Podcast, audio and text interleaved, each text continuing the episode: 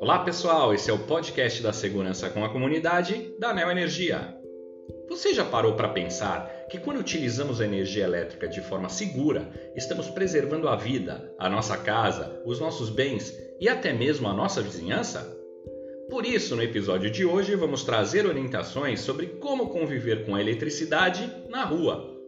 Em primeiro lugar, nunca faça a poda de árvores quando os galhos estiverem próximos da rede elétrica. Neste caso, entre em contato com a prefeitura e solicite o serviço.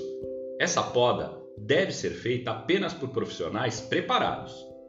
Se você estiver numa obra, fique longe da fiação, principalmente para movimentar materiais metálicos, que são condutores de eletricidade, como andaimes ou escadas.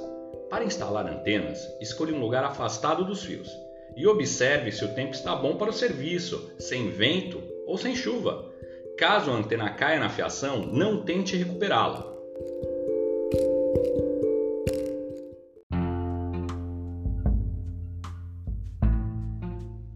As ligações da rede elétrica devem ser feitas pelo eletricista da distribuidora.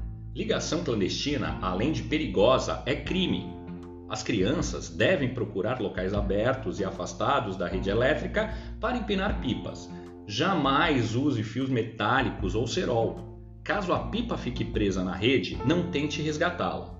Nunca entre em subestações ou áreas com equipamentos energizados para pegar bolas ou pipas. E se você mora no interior e trabalha numa área rural, cuidado ao utilizar máquinas agrícolas. Mantenha a distância da rede elétrica para evitar acidentes e nunca faça queimadas. Nem deixe a vegetação chegar perto de fios e postes.